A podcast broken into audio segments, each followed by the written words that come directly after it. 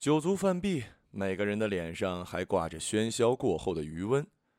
俊飞起身披上风衣，说：“我们走吧。”他把头转向右侧，三十五度抬起，眼睛正对着高大的俊飞释放出的光芒。随即，脚尖着力，膝部肌肉开始联动，右手也搭上了俊飞的左小臂。同桌约会的潘子和他女伴已经向饭店门口迈开脚步，俊飞这才回过神来，低头望着燕子，他还是一动不动地保持着准备隐身向上的坐姿，眼睛依然盯着自己，眼神里却满是焦急和窘迫。怎么了？坏了？俊飞紧张地问。他茫然无措地点点头。俊飞胸口猛地一闷，随即立刻揽住他的腿和后颈，抱着他跑出饭店。啊，他状态调整的不好，不该喝那么多。我先带他回家了啊！急忙与潘子告别，他被俊飞扶进了出租车。车子缓缓启动，城市多彩的灯光绕在他的妆上，他感到一阵剧烈的羞辱。虽然他们装作没有在意。但刚才窘态一定被潘子和他女伴看清了吧？他们现在一定讨论着俊飞的妞坏了这件事儿，就像自己是一个廉价的翻新货一样。我了个大操！潘子一个臭屌丝，吃了一学期的煎饼，存了一台凯西三代，就这种过时的破烂也配嘲笑我？我可是飞燕叉，去年十一月冬季刚刚发布的。飞燕叉。俊飞用左臂绕过他的肩膀，把他的头埋进自己怀里。这个时候，他才终于让眼泪悄然落下，沾湿俊飞的毛衣。我给你丢脸了吧？怎么会呢？新产品嘛，有点小问题难免的。你看去年的爱丽丝四代刚出来的时候还掉色呢，用不了两天，姑娘就变僵尸了。哼，你就逗我笑吧，你真的没讨厌我，你还是最喜欢我。当然了，你放心，说不定不是硬件问题，我回家给你刷个新系统就好了，然后再买个春节主题套装，好压压惊。他用尽全力，才用小手指勾了勾俊飞的大腿。全拟人伴侣可以拥有人类一切情绪。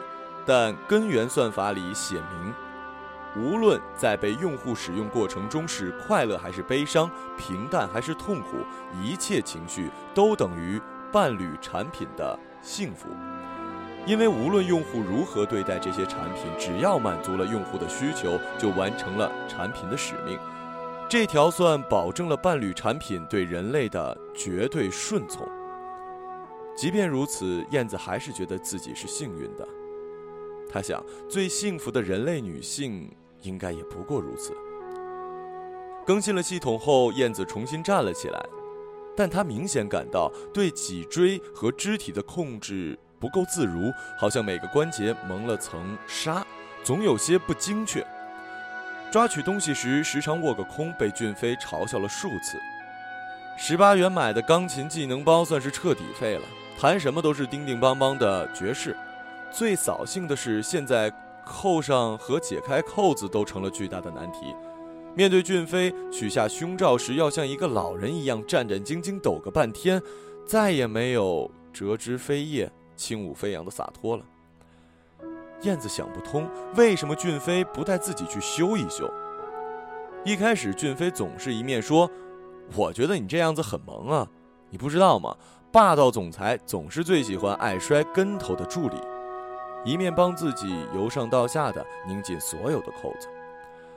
后来，他的不耐烦也跃然脸上。不知从什么时候开始，自己衣橱里只剩下套头衫了。即便向他问起维修的事儿，却又会被他以最近很忙、手续很麻烦为由拖着。恋爱一周年将近的时候，他对枕边的俊飞悄悄地说：“哥哥，你带我去看看吧。”保修期要到了，万一以后我又动不了了，换主板很贵的。哥哥，我觉得自己的用户体验太差了，我怕你总有一天会烦我的。哥哥，你不想我健健康康的服侍你吗？”俊飞沉默了许久，终于答应说：“明天就带你去。”他眼中不自觉冒出了火花，心情灿烂的就像刚刚被拆开包装、第一次见到俊飞的面容一样。次日去就诊的路上，心里如同小孩子见医生一样紧张。于是俊飞攥紧了自己的手。但燕子渐渐发现，他们离市中心的维修商店越来越远。俊飞翻工厂穿车库，把自己迁到了一个人群熙攘的大卖场。各种年代、各种型号，全部都尚未拆封的全拟人伴侣们，整整齐齐地码在一家家小摊子上。燕子心里突然闪过一阵不安，好像记起了什么可怕的东西。他立刻翻阅自激活到今后的记忆，又丝毫找不到头绪。他只能问俊飞：“哥哥，你要带我去哪儿啊？”俊飞摆出可靠的表情。你是个疑难杂症，我带你去看一个老中医。从狭窄阴森的楼梯滑到地下室，俊飞的脚步在一家名为“皇冠商城”的小商铺前停住。他对柜台里侧身穿卫衣的年轻人说：“你帮我看看他吧，怎么回事？”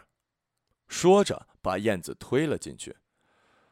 才买了没多久就出毛病了，本来想着问题不大，将就着用，但是这几个星期还越来越严重。你当时不是五皇冠质量保证吗？怎么还这么麻烦？到底有没有信誉啊？柜台里的小哥熟练地摸过燕子的身体，面无表情地说：“有一说一啊，你别上来就发火，你这态度也处理不了问题，对不对？我卖出的东西，我肯定想办法负责，你别着急呀。啊，是机械语言编译紊乱，导致行动指令间歇性自动报错或退出。”盗版嘛，全信息拷贝的时候经常出现这问题。卧倒在床上的燕子感到头顶一阵闷响，穿卫衣的小哥被俊飞一拳打翻了。但这，并不能阻止内心的冰冷流过整个身体。燕子睁开眼睛，一遍一遍在脑海中回放起数十秒之前听到的每一个字，希望通过重新的断句和理解，整理出自己误会。和新的意思，但失败了。他感到自己从主板到新机所有零件都被彻底的冷了下来。他把希望寄在俊飞身上。他说：“我是盗版，是扯鸡巴蛋的吧？就是因为他扯鸡巴蛋，哥才揍他呀。我是二零一四新款飞燕型 X 全拟人伴侣。”六四 T 版，东京设计，中国制造，唯一序列号六幺七 NGDX。我不是盗版，对不对？我是从 Mat Shot 里正大光明走出来的，对不对？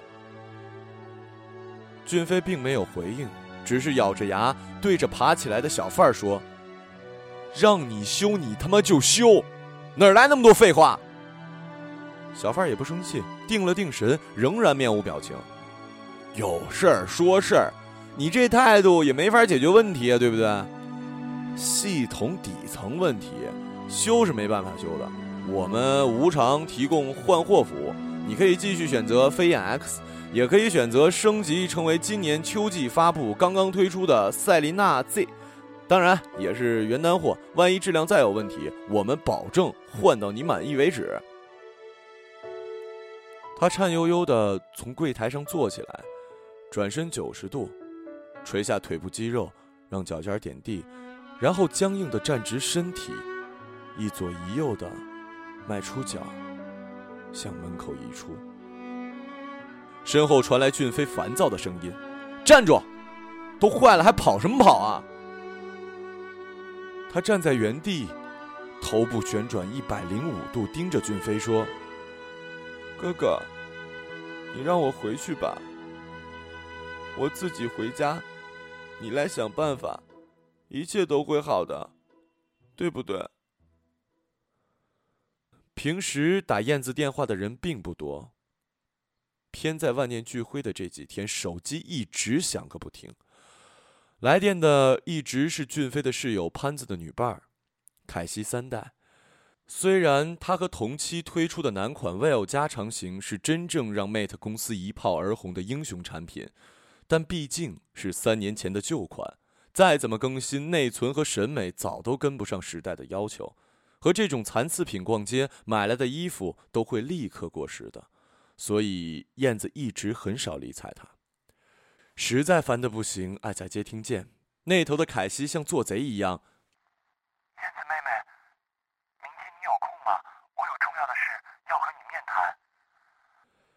避开各自的用户私下见面是不被推荐的行为。燕子坐在咖啡馆的暗处，尽量装作自己是普通人类。凯西从远处疾步而来，脸型仍然是过时的锥字 C 型，斜侧角看起来毫无立体感，发际线很高。虽然齐刘海很可爱，但完全驾驭不了成熟一些的造型。骨子里的村炮审美更是无药可救。色撞成车祸现场，蕾丝风格的丝袜怒配相当朋克的皮衣，更不要提脚底没有纵深的水台。不知有没有人告诉他，这年头鸡都不怎么穿。凯西蹑手蹑脚的坐下，笑着对他说：“对不住，我来迟了，好不容易才让潘子放我出来。”燕子扬扬头，淡淡一笑。凯西说：“时间不多，我就不废话了。”我是来说服你加入组织的。他从皮包里抽出一张纸，纸上印着一个鲜红的 logo。这是第三人权组织标志。Mate 公司凭借系列全拟人伴侣产品创造了巨额利润，但日渐泛滥的盗版产品搅乱了整个市场。为了保护专利与用户的生命财产安全，Mate 公司采取了严格的行动，对非法盗版进行打击。在立法的保护下，Mate 公司得到了对可证实盗版产品的销毁权。大量送往 Mate Shot 的盗版伴侣被强制没收和处理了。感到生存权利受到威胁的全世界盗版产品决定亮出身份，为了自己的切身利益正面斗争。于是，第三人权组织应运而生，直面 Mate 公司的强硬手段，大声为自己的人权疾呼。不仅要求 Mate 公司停止销毁行为，还要求其为他们的故障提供维修服务，在社会舆论上已经有了不小的影响力。燕子眼皮一抬，把目光从 logo 上移开，冷冷地等着凯西的下一句话。我们组织决定下周开始，在全世界各地 Mate Shot 前组织永不停息的抗争活动，直到 Mate 公司恶行结束。你们的组织，凯西。你是个盗版，燕子大吃一惊，不自觉的皱了眉。是的，我是盗版，但我不为此自卑。我的恋人潘子也和以我相爱为骄傲。我们盗版也是有，你们有什么？生存的权利，爱人的权利，有你们不值钱的喜怒哀乐。燕子旋转头部，下巴呈十八度抬起。妹妹。你怎么这么说？我说错了吗？什么时候轮到罪犯教育别人是对错了？你的作者是个强盗，他霸占是研发部门数百人日以继夜的心血和汗水。你的潘子是个小偷，他偷窃的是本该属于 Mate 公司扩大市场和利润，他偷的是几万兢兢业业员工的房租和奶粉钱。你呢？你是个赃物，你的出生是个错误，你的生存是个更大的错误。你这个没有质量保证的残次品，你存在于潘子身边一天，潘子的生命安全就受到一天的威胁。你在世界上存在一天，这个美丽的世界就受到你这些破烂一天的威胁。你最好的下场就是 Mate 公司的绞肉机，打成稀巴烂，扔到公海的垃圾山里。你们连给我们正版当原料都不配。燕子发现自己已经不自觉地站了起来，不稳定的身体加上难以负荷的情绪，让肢体产生了大幅度的颤抖，几乎不能保持平衡。凯西红着眼睛轻轻地说：“燕子妹妹，潘子都已经告诉我了，你何必？”潘他妈蛋！燕子甩着变形的四肢，大开大合地冲出咖啡厅，消失在人海里。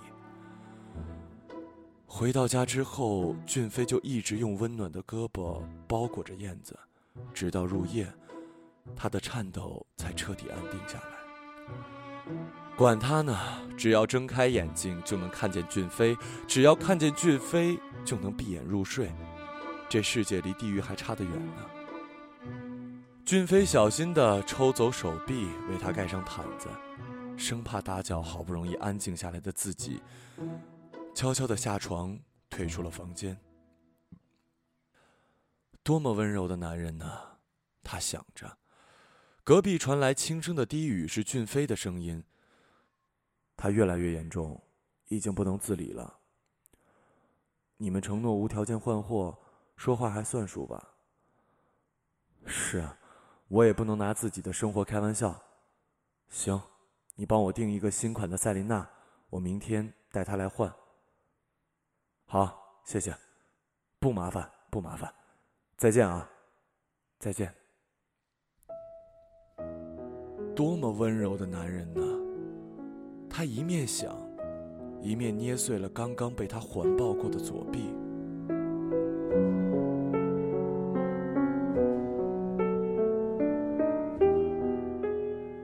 Mate Shot 前，第三人权的抗议声人声鼎沸。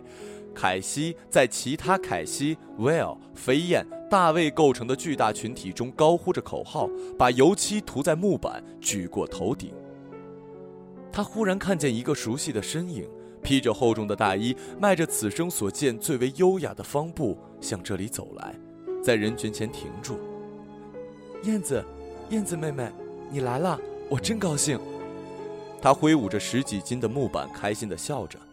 他身旁其他的凯西、Well、飞燕、大卫看到新的支持者到来，也振奋地欢呼起来。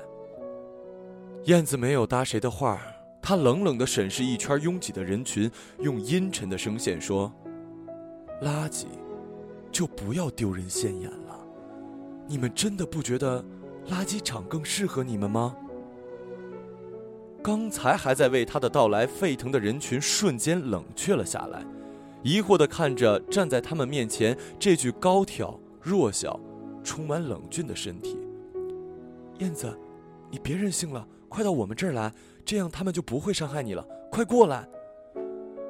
不等凯奇说完，燕子转身离开，独自一人朝着 Mate Shot 走去。他在万籁俱寂的沉默里，跨过隔离带。迎着武装保安的目光，径直走向商店门前，用力的敲了敲玻璃大门。我是二零一四年新款飞燕型 X 全拟人伴侣六四 T 版，序列号六幺七 NGDX。我的左臂发生不可愈合损坏，现在要求公司保修。他释放最大的音量喊道：“好的，请进店里进行序列号验证工作。”门里传来听上去热情的声音，抗议的人群伫立在遥远的二十米之外。燕子的高跟鞋迈进商店的门槛，一步一步敲上楼梯。数百道目光也随着他的身影穿过路障、武装与保安，直直地望进那扇大门。最后，燕子在视线的终点回过头，留下一个自信而轻蔑的笑容。